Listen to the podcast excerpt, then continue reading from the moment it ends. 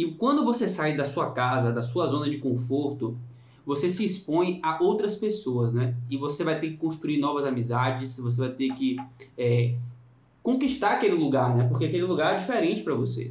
E isso, você não tenha dúvida de como isso você lidar com pessoas que são diferentes do seu meio, que você está acostumado a viver com a cultura diferente, como isso te ajuda posteriormente no, na inserção de mercado para você conseguir trabalhar. Que mantém a identidade E aí, temporada. Arruma a mesa aí. Vai, vamos, vamos- vamos começar logo, Elton. Deixa a cerveja aqui, pelo amor de Deus. Pega a bolinha, chope. Fala galera, bem-vindos para mais um sétimo cast, o podcast do sétimo ano. Segunda temporada. Segunda temporada, exatamente. E qual é a fonte que a gente usa aqui? As vozes da nossa cabeça. É, para vocês que seguem o sétimo cast, começando aí mais um- uma temporada com vários episódios inéditos. E o primeiro foi uma indicação de uma seguidora nossa. Ela deu três temas e os temas, os temas estão muito bons. E a gente vai começar por esse tema dela. E qual é o tema? O tema é, é a experiência de sair de casa, sair do seu estado, vir para São Paulo e, e a mudança né, de cidade e de ambiente. E a gente vai conversar aqui um pouquinho sobre o que a gente sofreu, o que foi bom, o que foi ruim, quais foram os ganhos que a gente teve com essa mudança e, e quais foram as dificuldades que tivemos também. Lucas, você quer começar aí? Você, Lucas, só para situar aqui a galera, é, eu, Jota e Davi, nós tivemos uma experiência um pouquinho diferente da de Lucas. Nós tivemos talvez a menos comum da experiência, porque o mais comum é o cara fazer o sexto ano, então um dia ele é interno, outro dia ele é residente. Já- isso já é uma mudança muito brusca na vida do cara. Agora, você deixar de ser interno e ser residente em outra cidade, morando longe da família, aí é mais complicado ainda, na minha opinião. E eu, Jota e Davi, nós tivemos uma experiência de dois no exército e um trabalhando. A gente teve um- uma transição um pouco mais suave, ganhamos mais experiência, chegamos mais maduro na residência. Mas você não, fez a- esse caminho que a maioria dos, dos internos fazem, que é acor- dormir interno e acordar residente. Como foi pra você isso aí? Então, pra mim, é, eu sempre quis vir pra São Paulo, né? Então, quando eu tava na, na faculdade, vir pra São Paulo era um sonho. E quando eu tava, assim, você começa a pensar em residência o terceiro, quarto ano, primeiro e segundo na faculdade, você não tá ainda pensando nisso, mas terceiro, quarto ano, eu comecei a ver algumas pessoas sendo aprovadas em São Paulo, muitas na USP, e olhar para aquelas pessoas e falava, nossa, tipo, achava que era uma coisa totalmente não palpável, que não era possível, que era um sonho realmente. Então, eu tinha um sonho de vir para São Paulo, de é, fazer residência aqui, consequentemente morar aqui. Tanto que nem prova no, na minha cidade de Salvador, na Bahia, eu fiz, eu fiz só prova aqui para São Paulo para radiologia. Então eu terminei minha graduação é, em dezembro do, do ano anterior, né? A residência começa em março. Terminei em dezembro e março estava aqui. Então foi um momento assim de muita felicidade quando eu fui aprovado ali em janeiro, né? Começa a sair os resultados e eu tinha relativamente pouco tempo para planejar essa transição, né? Então eu colei grau, digamos assim, no final de janeiro e primeiro de março eu já tinha que estar em São Paulo. E nesse, nesse mês que eu, que eu tava, esse mês de fevereiro, eu trabalhei durante 10 dias, dei plantão de UTI em Salvador. Foi o meu único trabalho que eu tive para juntar uma grana justamente para vir para São Paulo, que eu sabia que era caro. Então dei, dei acho que seis plantões, juntei um dinheirinho e vim. E foi uma. Foi, foi muito difícil, porque eu separei, não, eu vou 10 dias antes para procurar apartamento. E foi uma dificuldade, porque o que é que eu vi? As pessoas já tinha pouquíssimo apartamento, né, próximo ao HC, porque todo mundo já tinha reservado tudo. Então, um dos perrengues que eu passei, o primeiro perrengue que eu passei foi para conseguir achar apartamento. Porque a galera que fez exército e trancou a vaga, ele já sabe que vem pra cá. Então eles pegam os melhores apartamentos. Então em janeiro ele já começa a olhar, pega as melhores. Janeiro não. Eu, o meu Bem apartamento eu aluguei, eu vim no final de novembro. Dezembro eu já tava com o contrato fechado pra entrar só em março. Então o cara que passa e quer alugar um apartamento dele, né? é, Ou comprar, ou financiar, o que for. Exatamente, ele tem pouco tempo, tá enrolado, aquela confusão, né? Davi sofreu isso porque ele, Davi pôde se planejar mais um Eu me pouquinho. planejei bem. É, porque teve o exército, mas tem gente que, que, que, que se atrapalha nessa, né? principalmente se você for uma residência muito pesada, que você já começa na rotina ali e se atrapalha. E isso é uma coisa que determina muito a qualidade de vida da pessoa, né? É onde ela mora, né? Tipo assim, morar perto do hospital que você trabalha é, é muito importante, velho. Pro Tipo, residente eu diria que é imprescindível. assim. Imprescindível. É, se você conseguir ir andando pra, da sua casa pro, pro, pro hospital, é muito bom. Ah, tem uma prestação de metrô, às vezes não muda tanto assim, se for um lugar perto, uma linha direta, não muito cheia. Mas principalmente em São Paulo, se você tiver que ir de carro para o hospital, com muita gente na sua cidade costuma, pode ter carro, pode estar acostumada de carro. Em São Paulo é uma coisa que eu acho que você morar perto e não tem uma diferença tão grande de, de financeira, digamos assim. E, Pode ser um pouco mais caro você morar num bairro muito bom, perto da USP, Unifesp, por exemplo, são bairros caros, né? As duas melhores é Moema, Até a Santa. Casa também é, é caro também. Assim, você vai gastar mais, mas São Paulo é tudo caro. Então, você se planejar um pouco para esse ano diferente, morar perto, é bem importante. é, e isso, assim, é, é claro que pode variar um pouco de especialidade para especialidade, então, talvez em algumas, se você tiver um- um- uma linha de metrô que seja cinco minutos, uma estação, pode até ser aceitável morar perto, nesse esse perto, mas para uma especialidade que é pesada, e aí a gente vai falar das especialidades cirúrgicas como um todo, é, e aí eu vou falar da, da neurocirurgia que talvez seja o- a mais pesada em termos de, é, nesse sentido, não existe a opção de você morar e não poder estar andando próximo do hospital em 5, 10 minutos no máximo. Então, é, saiba bem aonde você está se metendo, qual a especialidade, porque você tem que morar perto, independente da especialidade, mas o perto pode ser muito subjetivo. O perto para um, um- residente de clínica médica, ou de geriatria, ou de outras coisas, é, é diferente do perto para, por exemplo, neurocirurgia, que você tem que estar do lado do hospital, realmente, literalmente falando. É assim, só pro, como a gente tá dando dicas aqui também, não é que é impossível você morar longe da residência. Eu conheço alguns colegas que fizeram, que moraram em outros locais e iam de metrô. Porque o metrô é muito bom, né? Aqui em São Paulo. Então, principalmente se você tem que, não tem que fazer baldeação, você vai direto, é bem tranquilo. Só que para residência clínica ou uma residência que ainda é muito pesada. Porque a cirúrgica, cara, eu e Jota que tinha que chegar 4 horas da manhã, aí não dá, realmente não dá. Às vezes, você- se você sair tarde do hospital, você não tem como voltar para casa. Ou tem, né, com Uber e tal, mas é uma dificuldade que torna a sua vida ainda mais insalubre. insalubre. Então eu, eu não dica- recomendaria. Uma dica para casal que eu dou. Às vezes assim, tem um casal que vem para São Paulo e os dois passam em lugares diferentes, né? Passam na capital e aí fica naquela, pô, eu vou morar perto da, da residência de um, perto da residência do outro. Então, assim, uma dica é você procurar um meio termo, né, velho? Assim, ver para quem quem é pior, qual a residência tem uma demanda maior de carga horária, porque assim, alguém vai ter que ceder, né? Uhum. Alguém vai ter que ceder e muitas vezes não é. Eu acho que a questão financeira não é o que tem que pesar mais, porque a diferença de um apartamento e outro em São Paulo Não vai ser tão grande. não é tão grande assim. Tipo, você morar um bairro pro outro, um apartamento vai, vai mudar, sei lá, de 3 mil, de 4 mil de aluguel para 3.500 ou 4.500. Não é uma diferença tão absurda assim. Então você ponderar assim a qualidade de vida de um, se você consegue o contrafluxo, né? Você pensar o que é que é fluxo e contrafluxo na cidade, porque a São Paulo tem essa E- e- essa particularidade e influencia muito, tanto no metrô, às vezes você pega um metrô que é bem lotado, você não consegue, tem que esperar três vezes o metrô é, para você conseguir entrar dentro dele, né? E, então e- tudo e isso que você pesa. de, de alguém tem que ceder, acho que isso é importante ter em mente também, né? É, Primeiro que assim, a gente falou isso no, no- no nosso podcast é, da primeira temporada sobre relacionamentos na medicina e tal, o quanto é uma negociação, um relacionamento e tudo mais. E nesse ponto do meio termo, cuidado, cuidado só para você não pegar um meio termo que seja ruim para os dois. Exatamente. É isso você falou bem, é só para reforçar. É, é melhor você pegar, se, se o meio termo não for bom para os dois, é melhor pegar um que seja excelente para um e mais ou menos para o outro, do que um que seja um meio termo ruim para os dois. Né? Cuidado com o que é o meio termo, É. porque é, é melhor que seja é, é, é, pelo menos excelente para um dos dois do que ruim para Residência é um ponto crítico, mas assim, tem duas pessoas saindo de casa, às vezes as pessoas moravam com os pais, vão estar se conhecendo, é, vão estar iniciando uma vida de, de casado junto, de morar junto, então não é bom já começar uma vida com, com espinhos, né, com, com dívidas e essas coisas, é bom ter um, ser um parceiro, ser um time, né? É, Jota, é, eu queria que você desse um pouquinho aqui da sua experiência. Por quê? Porque eu vou contar daqui a pouco como é a moradia dos residentes, que é uma opção para quem passa na USP só, mas tem muita caixinha relacionada a isso, eu vou falar. Mas Jota, ele, ele, ele veio morar com o namorado dele, né? Que, que- que é o mesmo na primeira temporada, que fez todas as provas junto com ele. Ele veio, vieram morar junto. Como foi aí, Jota, que vocês escolheram um apartamento? Você escolheu um, um prédio que é confortável, que é perto do HC. Você dividiu, que é uma opção que é interessante para muitos residentes, muitos dividem. Conta aí como foi a sua experiência. É, eu, eu pude me planejar, né? Eu servi na, na Marinha e, a Moedo, que é esse colega meu, amigo, que a gente passou junto e aí ele serviu também no Exército e a gente programou, pô, era um cara que era meu amigo, colega desde o início da faculdade.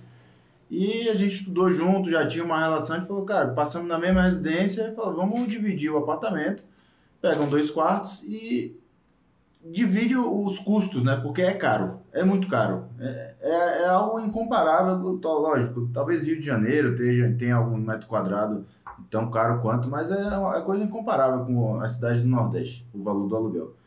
E aí a gente conseguiu, vi, viemos antes, em dezembro para cá, rodamos todas as ruas a pé mesmo, porta em porta, perguntando ao porteiro se tinha apartamento disponível e tal. Você tem a opção de fazer isso pela internet, mas não é igual. Essa é uma dica importante que eu vou dizer. Em São Paulo, você vai num bairro que é próximo de hospital universitário, já é comum isso. Não é você, você pode procurar pela internet, claro, tem o Quintandar, tem vários aplicativos, mas você ir de porta em porta, É, como o Jota falou, perguntar ao porteiro. Eu, eu fiz também bastante isso. Vale muito a pena fazer isso. Inclusive com minha noiva, quando a gente veio, quando a gente estava se mudando, eu falei, não, vai lá, eu trabalhava mais, vai lá você. Ela, não, eu não vou fazer isso, isso eu não tenho, procura na internet. E depois, quando ela foi, cedeu, foi, ela viu várias pessoas fazendo isso ao mesmo tempo, né?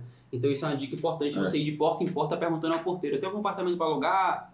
Então, a gente fez isso e, e, e aí conseguimos encontrar apartamento é legal, realmente, bacana, um apartamento mais novo, é, mais caro do que os outros, mas quando você, quando eu Você, vai tinha um planejamento dividir- financeiro bom também, um porque os dois foram pro exército, exatamente. então vocês conseguiam bancar isso, né? Porque não é, é um apartamento confortável, um pouco. Quanto você paga, pagava, Jota? Você? Eu, logo que eu cheguei, eu chegava quase a 6 mil reais, somasse aluguel, IPTU e condomínio. né? Era 5.800 e alguma coisa. Que ficava menos de 3 mil reais para cada um.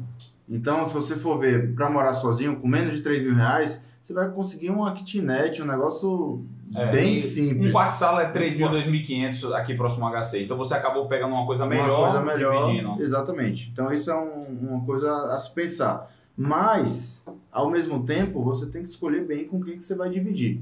Tá? Deu certo pra caramba, a gente ficou é, dividindo a- todo o R1 e R2, até que a, ele casou no final do R2, a esposa dele veio para São Paulo e minha irmã veio morar aqui. Aí eu me mudei, fui morar com minha irmã, ele ficou morando com a esposa no apartamento. Mas, cara, essa, essa coisa de, ah, vou morar com minha namorada. Se vocês estão no início do relacionamento e tal, isso pode ser a gota d'água, porque os dois vão estar passando por uma dificuldade. É, E aí o teste de você morar junto vai ser num período num período crítico, que vai ser ruim para os dois. Os dois vão estar no limite ali, ó, sofrendo na residência e ainda tendo que arcar com todos os problemas de, uma, de morar sozinho, longe dos pais, por exemplo. É, Já Davi teve outra experiência. Davi veio com a esposa. Como foi, Davi, pra você? Minha experiência foi bem atípica para a maioria dos residentes, porque é, eu já estava com, com minha, minha esposa na época noiva, Sua há, catedrática. a minha catedrática há uns oito anos juntos. É, e oito, uns sete, sete para oito anos juntos. Eu vinha para São Paulo e vinha morar aqui por pelo menos cinco anos, vinha, vinha fazer uma residência longa. E a gente decidiu que queria continuar o relacionamento. E na minha cabeça e na dela não existia continuar o relacionamento, sendo que a gente ia passar pelo menos mais cinco anos é, separados. Então a gente decidiu que ia morar junto. Claro que é, é, minha ideia, não vou mentir que minha ideia original, e ela sabe disso, não era casar logo. Minha ideia era vir morar junto, seis meses dando certo, a gente casava. Mas ela é catedrática e ela não aceitou, ela é, é, quis Colocou casar. E o que eu achei bastante é, justo, era a mulher que eu queria para minha vida, então decidimos, casamos e viemos juntos. Vindo juntos para cá, é, a gente tinha que, primeiro, eu não ia poder ficar na residência da USP, é, o que financeiramente seria muito mais fácil Na moradia, né? na moradia. É, eu teria que encontrar uma, uma outra, um outro apartamento.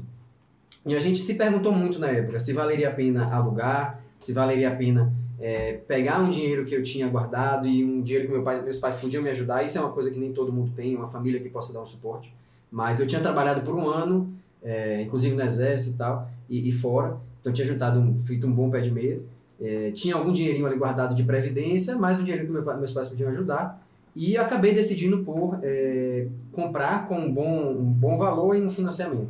Eu tive como fazer um planejamento bom, então eu vim pelo menos umas quatro, cinco vezes em São Paulo, olhar apartamentos, decidir qual era, ver oportunidades. Então, consegui uma oportunidade que eu achei que foi muito boa. É, acho que seria muito difícil encontrar outra parecida. E acabamos comprando com financiamento. Eu pagava por mês aí, é, com financiamento, condomínio, tudo, por perto de 3 mil reais. É, mas é, eu não recomendo, se você está vindo para passar, seja muito tempo ou pouco tempo, eu acho que não é a melhor estratégia é, comprar, financiar. Por quê? É, apesar de eu ter feito isso. é, eu me descapitalizei totalmente. Então, todo o, o recurso que eu tinha conseguido juntar trabalhando, pé de meia, etc. É, basicamente, a gente investiu tudo nisso. Que é um investimento é no médio e longo prazo. É, eu sempre vou ter alguma atividade profissional em São Paulo. Meu irmão é um pouco mais novo, mas está fazendo universidade em Campinas. Queira ou não queira, é uma base também. E isso fica como um, um investimento numa boa região, é a 5 minutos do HC. É, mas no curto prazo, é, foi ruim. Foi ruim por quê? Porque no R1 e R2 eu não tinha condições de trabalhar, tinha que me virar com um pouco pé de meia que me sobrou, uma outra atividade de consultoria científica que eu conseguia fazer em algum momento ou não, mas assim, descapitalizou em total. Então teve períodos, particularmente é, é, no R2, é, que foi difícil. Que eu tive que contar. Se eu não tivesse uma família para me dar suporte, eu não ia ter condição de manter o que, o que a gente é, é, é, bancou, o que a gente tinha. Então, não recomendo. Eu acho que talvez uma estratégia melhor para mim teria sido: tô com aquele pé de meia, por mais que eu ache que vai ser um período longo e eu queira eventualmente fazer um investimento no imóvel em São Paulo e eu tenho uma família que possa dar um suporte, por que não, no primeiro ano, talvez, aluga um apartamento sem pressa, tudo bem, pega um apartamento tranquilo, aluga, dá até tempo de você pensar, decidir se é isso mesmo, fazer um planejamento melhor, sentir a vida nesse novo lugar para onde você vai, você vai para um lugar que você não conhece, não sabe como vai ser as condições. É, e depois, se você decidir, olha, não, realmente, eu tô com dinheiro aqui, família tem como dar suporte, eu acho que é um investimento por, médio e longo prazo, vou comprar e financiar, ou comprar direto como for sua, sua, sua, sua condição, aí você decide. Então, eu acho que, é, para mim, hoje eu já estou tranquilo, estou levando bem, o valor que eu pagaria de aluguel, o que eu estava pagando de financiamento, isso para mim pesou na decisão, mas me descapitalizou. Eu tive um período difícil que se eu não tivesse uma família para dar suporte, ia ser muito complicado. Claro que tem é, é, complicadores, tive filho no R2, uma série de coisas que aumentam gastos, mas não recomendo isso como a melhor estratégia, apesar de ter sido o que eu fiz. Só antes de Danilo entrar na parte da residência universitária, que a USP tem, né, que é gratuita, a gente está hoje em 2020, 2021 quase, só sinalizando aí que a gente vai em 2025, ouvindo nosso podcast, como é que são os valores, né? A gente falou assim, mas como é que é mais ou menos os valores hoje em dia, né? Então, assim, se você quer pegar um, um quarto-sala, um apartamentozinho, um kitnet que falam, de uns 40 metros quadrados aqui na região da USP, esse valor é, vai ser mais ou menos isso em volta de todas as cidades universitárias grandes de São Paulo. Se você quiser um, um kitnet médio, assim, bom, mas sem muito luxo, vai ser uns 3 mil, 3.200 reais. Se você quiser um arrumado, bonito, é, bem decorado, vai ser 3.500 a, a 4 mil reais. Isso um quarto-sala, né? Se você for pegar um dois quartos, aí vai subir um pouco mais. Um médio vai ser em torno de 4 a 4.500, se você for pegar um arrumado, vai ser em e torno muito, de muito, mil. muito apartamento velho, né? Muito É. apartamento antigo. Eu e minha, eu e minha catedrática estamos morando. A gente saiu um pouquinho depois que eu formei, saímos um pouquinho do bairro e fomos para Vila Madalena, ali é próximo, para morar próximo ao metrô, porque é duas estações de metrô. Então dá, eu, eu acordo cedo quase todo dia ainda. Não Hoje, tão hoje cedo- dá, hoje dá. Hoje dá. No R1 R2 No não R1 daria. não daria, não. Mas é, eu ainda acordo, tipo, eu, estou seis horas no hospital, quase todo dia da semana, e consigo cumprir bem com o metrô. Pra você ter uma ideia que as outras especialidades, então, é completamente viável.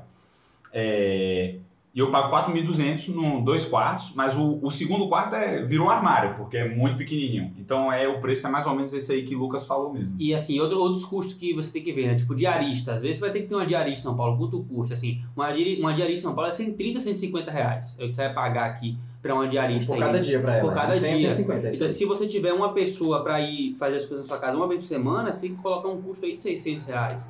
Aí você vai colocar ainda internet, você vai colocar ainda luz, é, tudo que você vai ter que ter, né? Então, assim, é uma, uma coisa cara, é uma coisa, mas que dá para você se planejar financeiramente. Inclusive, na CPT tem uma aula sobre isso, né? Que o Danilo falou, que é de como fazer isso e teve até discussões É uma com- senhora aula. Essa, essa aula por si só é ouro, ouro, ouro total, porque Faz- tá tudo ali. E faz você, às vezes, economizar mais do que você gastaria, só de você saber como se planejar e ver com quem fez, né? Exatamente. É, o- o- e aí eu vou falar um pouquinho da moradia. Eu soube que até a a Unifesp eu nunca soube que tinha, mas aí nas caixinhas me falaram que tem. Mas, mas fala o que é a moradia primeiro, né? É, então a Unifesp parece que tem uma moradia, só que é poucas vagas. O IANSP também já me falou, mas falou que era bem ruim assim a qualidade. Então a que acaba sendo famosa mesmo é a do HC. E, e realmente é impressionante a estrutura. É, o HC tem um, um complexo HC, dentro do complexo que tem Instituto do Câncer, Instituto da Criança IoT, ICHC, prédio, é, prédio ambulatórios, tudo dentro ali. No meio dele, bem no meio, está a moradia dos residentes, que é um prédio inteiro. Então, são, se eu não me engano, são uns 8 ou 10 andares, eu não lembro, me recordo exatamente agora. Nesse, nesses 8 a 10 andares, tem uns 13 apartamentos por andares. E em cada apartamento moram dois residentes. Então, se seu quarto for feminino, é duas mulheres ou dois homens. E tem uma cozinha por andar. Na cozinha tem uma geladeira, um fogão, uma pia, né, um lugar para comer. E aí a, geladeira é compartilhada. Então você tem que anotar tudo, botar num saco, anotar. Como é o quarto de estrutura? É o, é o quarto é pequeno. O principal dificuldade, principalmente eu acho que para mulher, não sei nem como é que as mulheres conseguem se virar, sinceramente, é que o armário é bem pequeno. Então o armário é, bem pequeno mesmo. E eu, vi, eu vivia com uma mala em si, no quarto, e, com aquele negócio de quarto de homem bem bagunçado. Né? Acaba ficando bagunçado porque é muito apertado. É, tem uma escrivaninha, que é um estuda do lado do outro, né? E, e, é bem simples, mas é bem arrumado. E tem um banheiro que é compartilhado. As vantagens: você não paga nada para morar aí, não paga nada. Tem camareira, então ela arruma sua cama. A roupa de cama é toda do, do próprio negócio, então é padrão. É, e tem café da manhã. Que eu como ar-condicionado? Ar-condicionado não. E no verão? É ventilador. Mas nunca sofri com calor. Nunca sofri com calor. Um, um ventiladorzinho pequeno, Resolve. ele resolve bem. Exatamente. E o. é, Geladeira. A- a- você pode ter um frigobar. Eu tinha um frigobarzinho no quarto, então é, é topzinho você ter o frigobar. Você tem que pedir uma autorização e tem. E tem uma lavanderia no, no- último andar, tem uma lavanderia compartilhada também com máquina de lavar.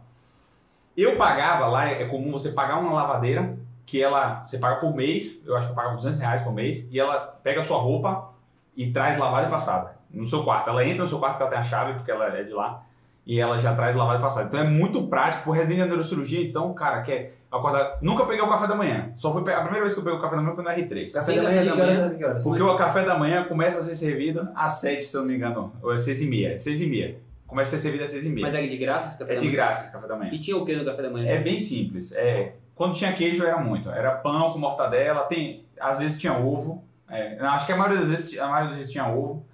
Aí tinha uma geleia pra passar no o cara pão. nem pegava o café da manhã. Não, no R3 eu comecei a pegar, mas foi poucas vezes. Porque serve 6 e meia. né? É incompatível com a minha residência, estou falando pra você. É. Então, assim, é, eu, do R1 ao R2 eu não fui nenhum dia. Ele serve de segunda a sexta. Eu não fui nenhum dia. Não teve um dia assim que eu, ah, esse dia eu não fui, antes das 6 e meia. Não. Então eu não peguei nenhum dia, pra você ter uma perguntar algumas coisas que, é que todo mundo vai perguntar assim, você pode lembrado de falar. É, como é que é pra conseguir essa vaga? Tem pra todo mundo? É. Como é que é? Como você imagina, são oito andares. Tem um andar mais arrumado em cima que fica os estrangeiros. Então, os convênios com os outros hospitais de, de outros países. E terceiro andar é mais arrumado, é para eles. Então, às vezes, tem gringo lá. Se você é de uma, de uma residência mais tranquila, tem interação, a galera conhece os gringos, sai para tomar uma. Então, rola isso. Eu não conheci, nunca conversei com nenhum, a não ser os que rodaram na, na própria neurocirurgia. Porque o horário é muito apertado no R1 e R2. Mas é, tem muita vaga. Imagine que são 13 apartamentos por andares, dois por negócio, então sobra, assim. A maioria das vezes sobra. A verdade é essa. Então não tem dificuldade. É, eles Mas às falam- vezes, logo no início do ano, quando você vem, às vezes pode faltar vaga, mas é para um ou outro. E eles dão preferência para o cara que é de fora de São Paulo ou o cara que tem baixa renda. Então esses têm as pre- as preferências. Mas geralmente todo mundo é consegue. que na prática eu nunca vi ninguém que quis e não conseguiu. Eu, eu É. teve um R menos nosso que teve dificuldade no início, ele era do Rio. Teve dificuldade no início, mas dois meses depois ele já estava lá, um mês depois ele estava lá. É, e uma coisa assim, como é que é assim? Eu, eu, por exemplo, eu sou casado, é, minha mulher não Aí- vem, aí- minha mãe vem aqui, Eu como falei- é que funciona? Eu falei muitas vantagens, né? Extremamente barato, assim, é humilde, mas extremamente. Mas tem eh, desvantagens graves, por exemplo. Você não pode receber eh, sua acompanhante, sua namorada, sua esposa. Nenhuma visita, na verdade. Nenhuma visita. Nem pode- amigo, nada. Se sua mãe vier aqui, tem que ficar no hotel. Se sua esposa, minha- a minha morava em Ribeirão Preto, minha noiva na época, ela não podia ficar comigo. Eu tinha que alugar. Se ela viesse para São Paulo, eu tinha que, que alugar um, um quarto de hotel. E se você me chamasse para, ah, vamos tomar um aqui no meu quarto, dentro do quarto? Não dá, não dá. Então você só pode tomar fora. Tem que ter tudo fora. E o cara que é, que é solteiro, baladeiro, se arruma uma mulher na balada e, e quer passar a noite com ela, ou vai pra casa dela ou vai pro motel. Porque não dá pra ir Não é American Pie, né? É importante saber. É, exatamente. Não, e é cheio de regra. Antigamente, no passado, aí tinha festa, tinha putaria, e o caralho é quatro, mas hoje em dia não existe mais isso. Pra quem tem carro, tem onde deixar o carro? Não, não tem onde deixar Não o tem carro. onde deixar É, carro. Você tem que pagar um estacionamento fora. Isso é uma coisa, inclusive, que carro é, é, em São Paulo, assim, primeiro. Quer entrar já nesse. nesse Pode, pode, vamos entrar, pode entrar. A gente até quase esgotou isso aqui. É, carro, eu acho que é, é, é uma outra coisa importante que muita gente vai ter dúvida, né? Muita gente, é, é, algumas pessoas têm carro durante a, a faculdade, quando vem para São Paulo, bate a dúvida, vale a pena levar o carro, não vale a pena, quanto eu vou gastar com garagem, é, é, vou, vou realmente usar o carro ou não vou? É, eu vou primeiro falar qual é a minha opinião a respeito e depois como foi minha, minha experiência. É, minha experiência, eu, eu vendi o carro que eu tinha em, em, em Salvador, é, já vem um dinheirinho a mais para você embolsar, porque eu sabia que eu não ia ter tempo, RMR2 e tal, mas independente da área, eu acho que é muito difícil você realmente ter muita vantagem em ter o, em ter o, o carro em São Paulo, porque o transporte público funciona muito bem, metrô, Uber, 99, etc. Está cada vez mais acessível, fácil de usar, prático, é, apesar de não ser tão caro uma garagem para você deixar o seu carro mensalmente. É, vocês que já tiveram, talvez está em torno de 300, 300 e poucos reais. É até 200, 200 É, reais. você acha, mas em torno de 300 no máximo aí para você Com uma localização bacana. com uma localização bacana para você deixar o seu carro por mês. Então não é um valor tão caro. No entanto, manter um carro não é barato. Gasolina, IPVA. manutenção, IPVA, etc. Para um cara que está residente em outra cidade, com outros custos, eu acho que tem que pensar com muito carinho se realmente vale a pena ou se é melhor você ou deixar com sua família de onde você vem, ou vender e, e integralizar esse dinheirinho a mais aí no pé de meia. É, eu, eu, eu, eu vou ser mais- mais radical. Acho que não vale a pena de jeito nenhum. Sim, sim. A não ser que, assim, tem gente que precisa e usa principalmente para dar plantão. E aí eu acho que o cara que dá muito plantão, por exemplo, o cara faz clínica média, dá dois plantões por semana. E se, o, Tem e, se, que- e se o plantão dele geralmente vai ser longe? É, né? geralmente é longe, e aí tem que conciliar, e é a hora que o cara tem que considerar. Jota teve o carro, se ele quiser dar a opinião dele é diferente, É. mas eu acho que, para a grande maioria, eu não recomendo. Não, a, a minha opinião do carro é igual a de Davi com o apartamento. Ape- Apesar de eu ter trazido meu carro, eu acho que realmente não, não precisa, não faz tanta diferença. O que é que eu considerei quando eu estava para trazer o carro? É, meu carro já tinha 5 anos, né? E aí eu falei, cara, eu consegui uma cegonha na época barata. E aí eu falei, pô, vou pagar, vou levar o Isso foi um, alguns para você. E aí eu consegui a cegonha barata e tal. Falei, não, vou levar o carro. Tá com 5 anos, não vai desvalorizar em- com um ano, dois anos, até porque era muito rodado lá em Salvador, ia pro interior e tal. E em São Paulo, pô, se eu não usar o carro, de 5 para 6 anos, sem rodar muito, não vai desvalorizar tanto. né? Então eu vou fazer a experiência, ver como é que fica. A única coisa, além do plantão, que é confortável, o- você ter o carro, é na hora de você fazer supermercado, é quando vem alguma visita aqui, seu pai e tal, passeio. vai dar um passeio, quer ir dar, faz uma viagem no final de semana. Então tem essas, esses confortos. Uhum. Mas se for assim, precisa? Não. É um conforto a mais. Eu, eu concordo, acho assim, certas. carro é um luxo. É, É tipo luxo. assim, é luxo. Não, em São Paulo, de jeito nenhum, carro é uma necessidade. Não. É igual assim, você quer comprar uma calça jeans. Tem uma calça jeans de 80 reais e uma calça jeans de 200. As duas vão servir do mesmo jeito. Se você, esse dinheiro não vai fazer diferença para você e você gosta mais disso, eu tive carro aqui porque, assim, meu carro não era um carro muito bom, é um carro de faculdade, não ia fazer o dinheiro que ele que, que eu vendesse ele não ia fazer uma diferença na minha vida. Assim, que eu ia conseguir trabalhar durante a residência. Então, para mim, valeu a pena ter, trazer o carro, porque eu pude viajar para conhecer alguns lugares de São Paulo que eu queria conhecer. Era uma comodidade. Às vezes você quer sair com sua namorada para um cinema, para um shopping. É muito mais cômodo você sair de carro da sua casa, está chovendo, pegar Uber. Assim, e plantão. né, e plantão ajuda. Às vezes, às vezes assim, de plantão, você até prefere ir de Uber, porque é trânsito, você se estressa indo para plantão às vezes. Você pega um Uber, às vezes, por mais caro que seja, ele sai mais barato. Você vai dormindo no Uber, volta dormindo. Ainda mais que não tem que emendar. Então eu diria que é um luxo, assim. Se o dinheiro do carro que você tem não vai fazer uma diferença na sua vida e você quer sair, quer ir jantar de noite com sua namorada, sua, sua família vai te visitar, você quer ir fazer uma viagem, mantenha seu carro. Mas se você vai ficar se matando de trabalhar para manter o carro, carro caro, Sim, sim. e você E- vai ter que se matar para fazer isso, aí São Paulo não, isso não justifica de jeito nenhum um É, e, e, novamente, vai muito da, da especialidade do perfil da pessoa. Se você é um perfil que vai entrar na especialidade mais pesada e não é um perfil que, que viaja tanto, sai muito e tal, pode não valer a pena. Se você vai fazer uma residência um pouco mais tranquila, quer ter essas vantagens de gosta de viajar, sair, a família vai visitar bastante, de repente vai valer a pena. Então, é, são opiniões aqui que para cada um vai realmente fazer mais sentido ou não. É, é- é o que a gente pensa a respeito. Você vê que aqui no sétimo ano, as opiniões são, apesar de em alguns pontos convergem bastante e, e são bem sólidos, mas em algumas coisas é, são opiniões diferentes, contrapontos, para você tomar a sua decisão. Entenda que a gente não vai tomar decisões por você, são é, opiniões e contribuições É, só, só mudando um pouquinho o, o- o tema, o assunto, é, agora eu vou querer falar assim, sobre o, o crescimento que, que você tem assim, pessoal, de, de amadurecimento, que eu acho que é um dos pontos fortes de vir para São Paulo. Tem as dificuldades, a gente vai falar logo a seguir, mas eu vou começar com os pontos fortes. É, o primeiro, eu particularmente, o primeiro e o segundo ano, eu que eu morei é, na moradia e tá numa residência muito pesada, eu não consegui até enxergar muito amadurecimento meu assim, porque eu estava sempre no hospital e ali, e na, e na, na moradia, não resolvia muitas coisas assim de crescimento e tal, mas eu tiro pela experiência que eu tive com minha é, noiva na época, né, minha esposa, e que serve para as mulheres também que estão ouvindo aqui a gente. Ela, Natália é filha única, ela sempre foi criada assim com, a, com as mordomias de, de uma classe média alta e é, nunca teve que assim realmente resolver os problemas dela, teve que gerir o dinheiro dela, teve que tomar as decisões da vida dela, é, organizar uma casa, organizar tudo, um carro, resolver emplacamento de carro, IPVA, tudo. Então eu percebi que os quatro anos que ela perceberam, é, ou que ela ficou em Ribeirão Preto, né, que é onde ela fez a residência em endócrino, transformaram ela. Ela foi uma menina e voltou uma mulher, entendeu? A, a diferença é, é gritante, assim, no, no grau de amadurecimento que Natália teve. E eu também, no- nos, nos anos subsequentes, que o, o terceiro ano, eu ainda morei na moradia, mas eu comecei a ter mais vivência de vida mesmo. E o quarto ano eu dividi o apartamento com, com amigos meus. E no quinto ano eu fui morar com, com Natália. Então eu também cresci bastante nesses últimos é, três anos aí.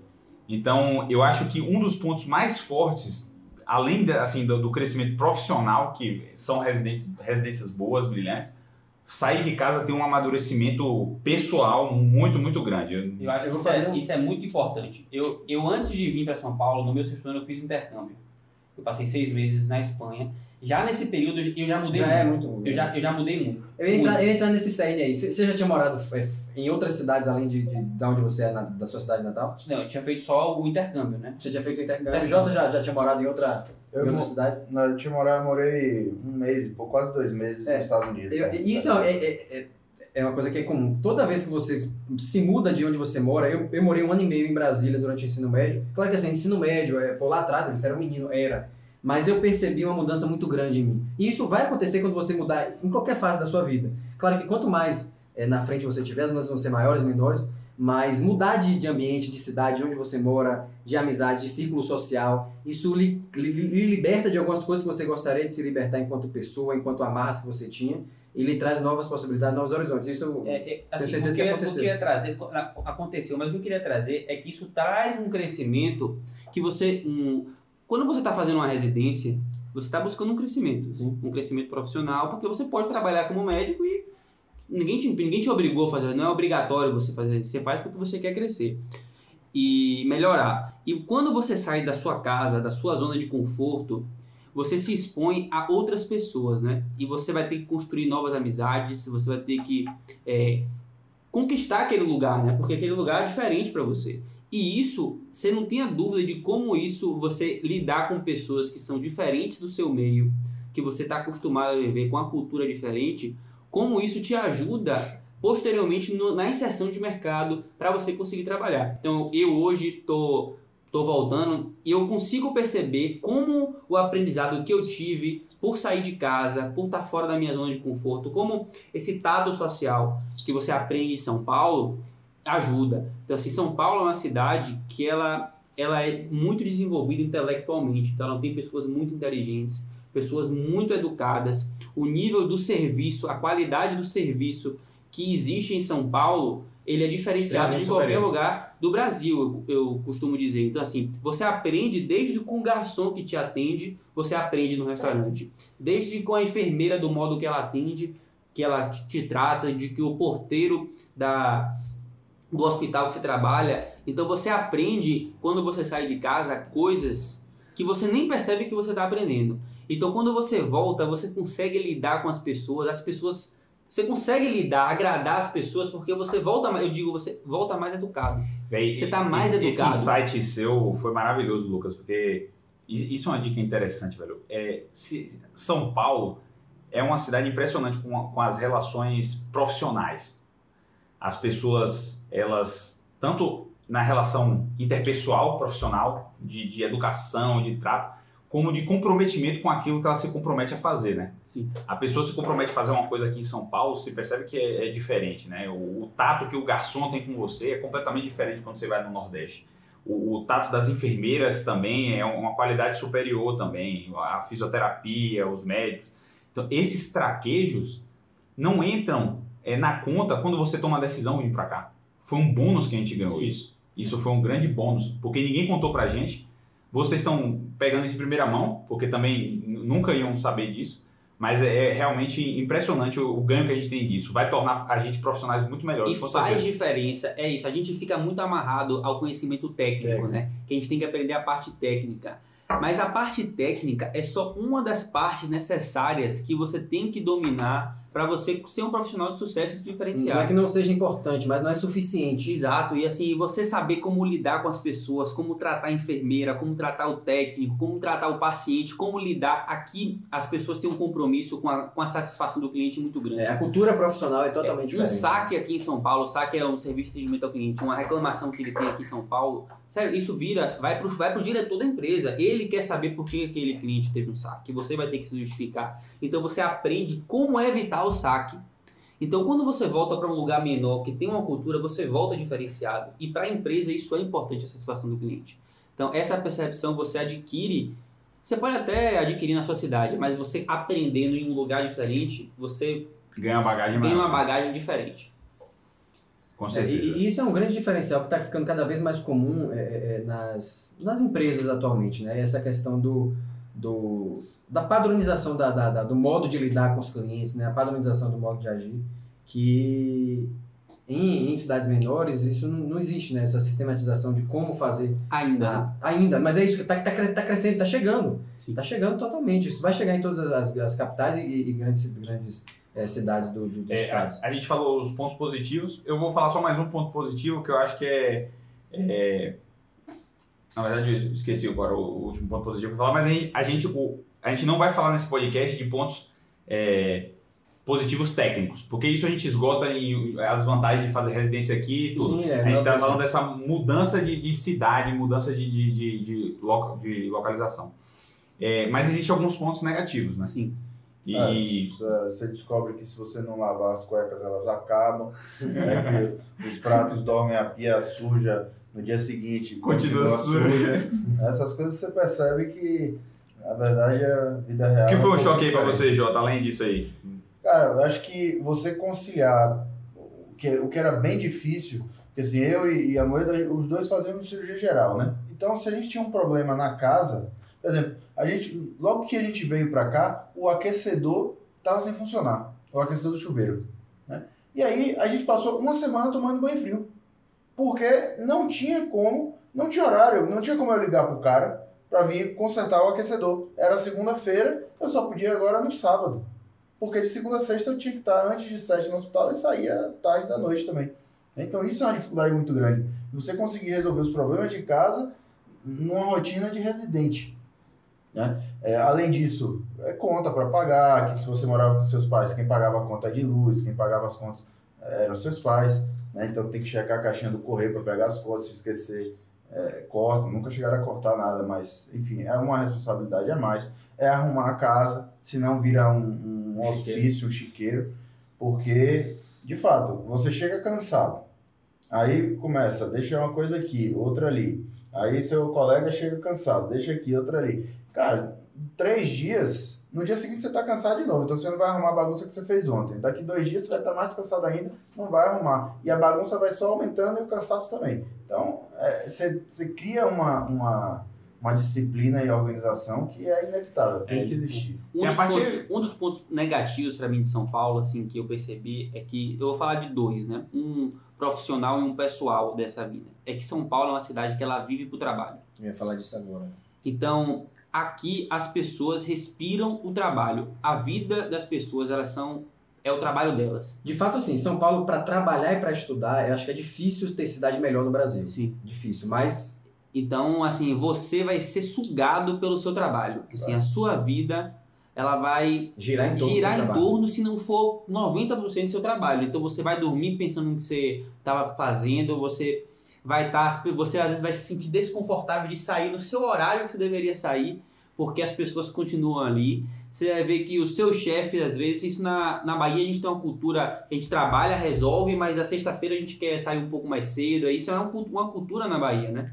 E aqui não, aqui o chefe ele chega sexta-feira, sete da noite, ele fica até sete e meia, oito horas, e isso é diferente na sua cultura para você se habituar, né? E não só na medicina, né? É, isso em tudo. Não, né? em tudo, é. Aqui as pessoas, as pessoas é um, saem tarde, elas chegam tarde, assim, ó, o mundo corporativo em São Paulo é muito forte. né? Então, isso é, um, é aqui você vai ser sugado pelo trabalho. Você vai trabalhar final de semana, É, muito o porque as pessoas trabalham, É, é ritmo- muito acelerado o tempo inteiro. Deslocamento aqui é terrível, né? Se você trabalha em lugares diferentes, para você se deslocar, você não consegue fazer mais de uma coisa em um dia em E, e o que é uma, uma, uma vantagem, por um lado, que é o fato de ter muitas oportunidades, nesse aspecto é até um problema também, porque as oportunidades vão surgir. Seus chefes, os seus colegas vão lhe convidar para mais e mais e mais trabalho. Se você não tiver, é, é, não conseguir em algum momento começar a triar, você vai entrando nisso mesmo, porque é, é uma- é coisa boa, claro. ter E é uma fase da vida que é complicado dizer E não. é uma fase da vida que, tipo, se você diz um não, você pode estar fechando uma porta. Exatamente. Então você acaba se sobrecarregando. Trabalha ambiente- mais do que você precisa e do que você contexto, gostaria. Num, num ambiente que já favorece isso. Então, é, é, não é raro você ter colegas com burnout, não é raro você ter é, colegas que não estão realmente conseguindo equilibrar as coisas. É, é um ponto negativo de São Paulo, sem dúvida. É, e um ponto negativo do ponto de vista pessoal é que eu morei, eu dividi um apartamento, mas assim, você muitas vezes você divide um apartamento com você não vê eles, porque assim, você chega, sai no horário, o cara, você não tem uma convivência. São pessoas que você divide um apartamento, mas você pouco convive com eles. Talvez Jota convivia um pouco mais, porque era a mesma residência, a- Era da talvez mesma panela, na era mesma panela, fazia tudo No junto. final eu dava pra dar um tiro na cabeça dele. Mas, mas o que é que eu quero dizer? Assim, pra quem morava com os pais e irmão, você fica sozinho, velho. Então, assim, pra mim, eu tive uma dificuldade em estar sozinho aqui em São Paulo, né? Tem que aprender a estar sozinho, porque eu tinha meu irmão que eu jogava videogame, mas eu chegava, às vezes, jogava um futebolzinho, 10 minutos com ele, jogava. Chegava com minha mãe, conversava, tomava um café junto. No sábado ia almoçar na casa de minha avó. Eu era uma pessoa que eu sempre. Aqui você tem os amigos que você faz tudo isso, mas é diferente você chegar em casa E ter alguém. e você não estar sozinho, entendeu? Sim. Então, eu, você lidar com essa solidão, digamos assim, para algumas pessoas, para mim foi difícil. Eu tive que aprender a conviver com isso e eu sofri com isso. E você vai ter isso ao sair de casa. E, novamente, assim, é, é um sofrimento e todo sofrimento leva a um crescimento, né? Sim. Além desse, desse crescimento que a gente falou do, do- do- da cultura profissional, de todos esses aspectos, é, é como mudar de cidade, mudar de ambiente, vi- conviver com outras pessoas e tal. Não só você aprende outras culturas, aprende outras coisas e leva, mas você se conhece. Você realmente passa a conhecer quem realmente é Danielão, quem realmente é Lucas, quem realmente é Jota. Como, como, como eu lido com, com, com os problemas, com as adversidades, o que, quem eu sou, qual é a minha essência. Eu acho que realmente isso também cresce, isso também ajuda bastante. É, E no sofrimento isso é mais intenso ainda. com certeza. Essa parte emocional é, é bem pesada. Eu eu sou que nem Lucas. Eu, eu e meu irmão somos muito, muito, muito juntos, assim. Pra você ter uma ideia, eu só a minha vida toda só assisti filme com meu irmão. Se eu assistisse um filme sem meu irmão, eu ficava comentando durante o filme achando que ele estava do meu lado, porque é uma coisa que eu sempre fiz em minha vida. Eu levo isso, essa memória comigo. Então, assim, a saudade dos pais, a saudade do irmão, isso é uma coisa que pesa bastante. Eu sempre preferi morar com outra pessoa. Então, assim, os três primeiros anos eu morei na moradia, então eu sempre tinha dividi o quarto, a maioria do tempo eu estava dividindo o quarto. E geralmente eu- lá na moradia você pode escolher alguém que para morar, né? Você combina com um cara, eu morava com um amigo meu que era da, da- de Salvador, isso ajudava um pouco. E no meu quarto ano de residência eu morei com três outros baianos. Então era uma casa sempre cheia, sempre aqueles amigos ali com a mesma coisa, abria, tomava uma cerveja. E isso facilitou um pouco, assim, cria um ambiente ali de pessoas que você família, né? gosta, Uma uma família, família. uma nova família, exatamente. Mas sem dúvida tem momentos que bate uma saudade, que dói. Jota já comentou isso aqui, eu já senti isso também. O São João é era uma época especial. O Natal, felizmente, eu consegui sempre livrar meus natais e sempre voltei. Mas o São João era uma coisa que sempre doía, assim, eu via nós baianos, gostava de festa, todos Todo íamos- nordestino, todo todo nordestino, nordestino, exatamente. A gente gosta de, de viajar, é uma, uma época muito significativa pra gente. E aí em São Paulo não tem nada, quase nada. Tem umas festinhas, mas nada demais, assim. E aí você fica com saudade da comida, fica com saudade da música, fica com saudade dos amigos conversando sobre isso. E no Instagram, Facebook, tá todo mundo, Todo mundo postando. viajando no né? interior, né? Seus amigos, Essa é sei época lá. dói. E você vai ver assim que ir pra casa, o que, que eu sentia? Às vezes eu ia pra casa, aí assim, aqui em São Paulo, né? Você trabalha na sexta-feira até sete da noite. Às vezes, uma vez ou outra, você consegue se liberar mais cedo, mas você não consegue. Aí Você se programa dois meses antes, você não sabe se você vai conseguir liberar. Aí você tem que pegar uma passagem sexta-feira, 11 da noite, de Guarulhos. Porque é o horário que você chega. Porque o se horário que você sai chega, sete, se você sai sete. Aí você chega em- em- na sua cidade, às vezes, uma da manhã, duas da manhã. A festa já comendo no centro. Não, às vezes nem festa, você vai pra sua casa e tem 3 mil pessoas pra você ver diferentes. Sim. E você tem que voltar no outro, aí você pega um voo na segunda de madrugada, porque você quer aproveitar o máximo possível, chega Ah, morto. você tá falando independente da época. É, é verdade. chega morto, aí você tem uma semana que você tá, assim, tipo, lenhado, digamos assim, Sim. você tá cansado, chegou de madrugada virado, tem plantão no outro dia, outra uma semana você trabalha, então às vezes até pra voltar pra casa, Era cansativo. era demais, cansativo. É. Então, às vezes você parava e pensava, pô, eu tô, eu tô na minha. Eu fazia rádio, né? Que era mais tranquila. Pô, eu vou fazer essa viagem, mas essa viagem vai me custar 10 dias de cansaço depois, porque eu vou ter que É mais, o compensar. custo, é mais o custo físico do que o custo financeiro Exatamente. mesmo. E, né, então, e é uma coisa que você tem que se pensar. É, quando você vai decidir fazer residência. Por exemplo, eu mesmo, uma coisa que eu não fiz, tem grandes programas de neurocirurgia, por exemplo, no Rio Grande do Sul. Mas eu não fiz esses programas porque eu saberia que ia ser muito caro, mais distante e mais cansativo. Sim. Quer ver? Muita gente sofre aqui em São Paulo, o cearense, que cada passagem, o pessoal que faz em Belém, cada passagem que vem e volta pra casa é mil reais, pô, quase uma passagem internacional. E esse pessoal que faz em Ribeirão, às vezes, que tem que fazer escala em São Paulo. Que faz no Exatamente. interior de São Paulo. Então você mora no interior de São Paulo, em Ribeirão Preto, por exemplo, você tem que fazer a escala, já aumenta a sua passagem, já aumenta seu tempo de gasto, é mais cansativo. E, mas mesmo assim, você tem que manter isso, porque é sua saúde mental, você Sim, vê sua família. exato. Eu, por exemplo, eu tinha que ir ver minha mulher. Eu tava cansado, eu tava. Eu tava. Com coisas atrasadas da Coisa atrasada, eu queria dormir. Eu- aí quando eu tinha um final de semana livre, pô, às vezes eu queria descansar, mas eu não podia. Eu tinha que ir ver ela, porque se eu não fizesse isso, acabava o relacionamento. Porque a gente já não vê. Se eu não for pra lá, não existe isso. Aí eu, é a mesma coisa que você falou. Tinha que pegar um ônibus de madrugada da sexta-feira, tinha que voltar na madrugada do domingo, só passava pouco tempo com ela, cansado. Então, assim, é um esforço que você faz pra manter aquilo ali, mas é importante que seja certeza, feito. com É certeza. importante que seja feito. É, tá aqui pra falar dos, dos, de tudo, né? O ponto negativo, o ponto positivo, mas assim, eu acho que o saldo no final é um saldo positivo. Eu acho que vir pra São Paulo é, um, é uma coisa que eu não tenho, hoje em dia eu tô voltando a me inserir no mercado e ter, ter, ter vindo pra São Paulo eu acho que me ajudou muito. Acho que se, eu, eu costumo dizer assim, se o Lucas quatro anos depois de São Paulo conversasse com, com o Lucas de quatro anos antes, quando tava chegando, dissesse o que ele acha da vida hoje, ele ia dizer que ele, esse cara era louco, né? né? Que não tem nada a ver. E você cresce e amadurece muito, você abre muito sua mente. E eu acho que o principal ganho que você tem, não é nem só a parte técnica, que é assim, mas o como você cresce como pessoa para lidar com as, as adversidades do dia a dia, que a parte técnica não chega, como lidar com um paciente, uma situação, é, com uma pessoa diferente. Eu acho que isso agrega é tanto quanto uma formação diferenciada. É, E eu acho que você, você, cresce como é isso, tanto profissionalmente como pessoalmente. Você aprende a lidar com os dois tipos de problemas que existem na vida de qualquer pessoa. Os problemas na vida profissional e os problemas na vida pessoal. Que quando você está morando na sua cidade, ali onde você cresceu, com seus pais, tudo, você não tem tantos problemas na sua vida pessoal né? De, de, de ter que você resolver. Sempre vai ter alguém para te ajudar. E na hora que você sai, você tá sempre sozinho e tem que se virar. Eu vou já trazer um próximo ponto aí para discussão, para ouvir a opinião de vocês. E é algo que a gente já falou algumas vezes no, no sétimo ano, nas caixinhas, em vídeos e tal. Mas que entrando nesse ponto do valer a pena. Porque é uma dúvida frequente também aquela questão, pô, eu moro é, é, numa cidade X, é, pretendo me fixar nessa cidade X, eu não quero viver em outro lugar, eu quero morar aqui, quero trabalhar aqui. É, vale, até que ponto vale a pena realmente eu fazer minha formação em outro lugar? Aqui tem uma residência que, tá, não é a melhor do Brasil, mas é uma boa residência. Vale a pena realmente eu ir para outro lugar, para São Paulo, ou para outra cidade que tem uma, uma residência de referência na área que você quer? E a gente já colocou que, assim, é, o, vale a pena entrando nisso. Pense que, se, mesmo que você queira morar e se fixar ali, o que é o, o desejo de nós quatro é, nesse momento, é, como você vai se diferenciar daqueles que fizeram residência naquele lugar? Que é, seja uma boa residência, ainda que não seja melhor do Brasil, mas ah, é uma boa residência. Pense que como que você vai se diferenciar de todos aqueles outros que vão fazer aquela residência naquele lugar.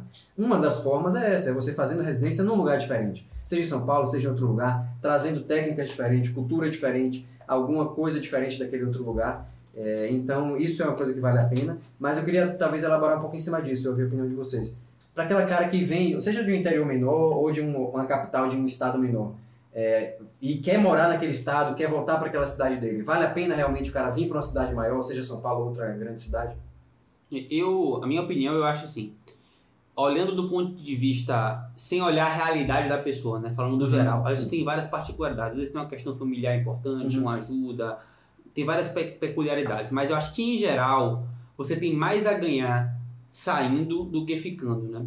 Assim, com qualquer história natural, né? Você quer fazer uma residência, só que você, quando você vai ficando mais velho, você não quer ser uma mão de obra, você quer ir para cargos que você não tenha que exercer muito a parte braçal e fique mais na parte Você intelectual. quer ser o líder da matilha, você, Você- não quer ser mais um. É, não é só o líder de mandar, mas eu falo assim, é ser um trabalho mais salubre, digamos Sim. assim. Você quer operar os casos mais que você se desafie, mas que quem vai estar na linha de frente não vai ser necessariamente você. Sim, você quer. Você quer ter uma vida mais confortável a médio e longo prazo. E isso vem, vem querendo ou não, com cargos de liderança. Sim. Você sendo um coordenador, você vai conseguir ter isso, né? Porque nem todo mundo vai ter a possibilidade de você fazer isso. E querendo ou não, uma formação técnica diferenciada te leva a isso. Mas muito mais que isso é como você saber lidar com as situações, né? Você saber lidar com é, pessoas. lidar com pessoas, equipes. lidar com a equipe, ser um cara querido e isso São Paulo ensina como ninguém.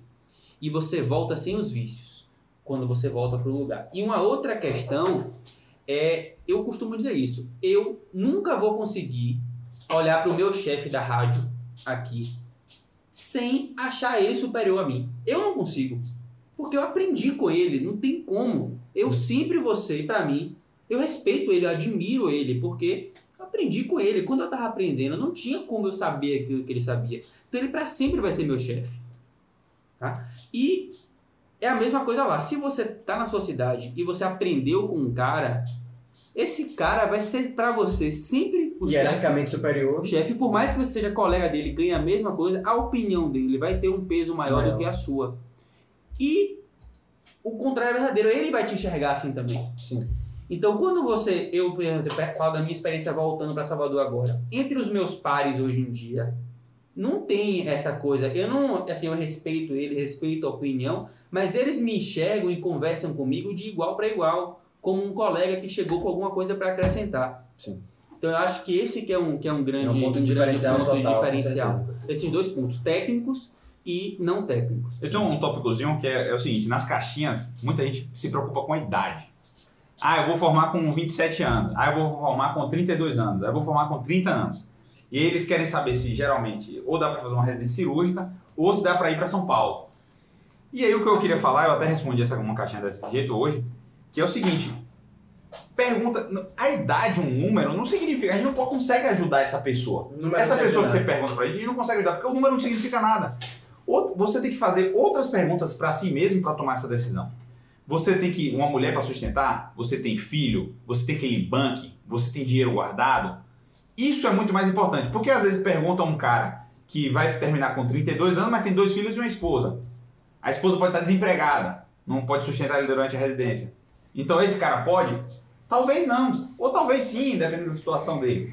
Então quando você for pensar em vir para São Paulo, você tem que levar em conta outros aspectos que além do de Davi, Danilo e Lucas. Porque a gente, apesar de cada um ter feito as coisas diferentes, ainda somos muito homogêneos. E a gente sabe que tem pessoa que trabalha, tem seguidor do nosso sétimo ano que faz Uber durante a, a, a, a, faculdade, tem gente que tem que trabalhar. Então você. colega, colega de residência que faz Uber de noite. É, e, um colega seu de residência, pô, legal. Então, assim, você tem que individualizar para você. O que a gente fez não é necessariamente o certo. Você pode fazer essa residência em sua casa e ser muito bom? Pode. Não existe uma fórmula só de sucesso. Você depois pode fazer um fellow fora, você pode complementar, você pode se destacar na sua residência mostrando que você é proativo, que não é quebra-mão. Você pode. Eu conheço, por exemplo, um cara que fez lá no UPS, residência de cirurgia geral. E a gente sabe, o UPS é o, Hospital Universitário da, da, da UFBA, e a gente sabe que ele é ruim para cirurgia geral. Vamos dizer, ele é ruim porque o volume é muito baixo, cance- cancela muito a cirurgia. E o cara, ele conseguiu se destacar porque ele era muito proativo.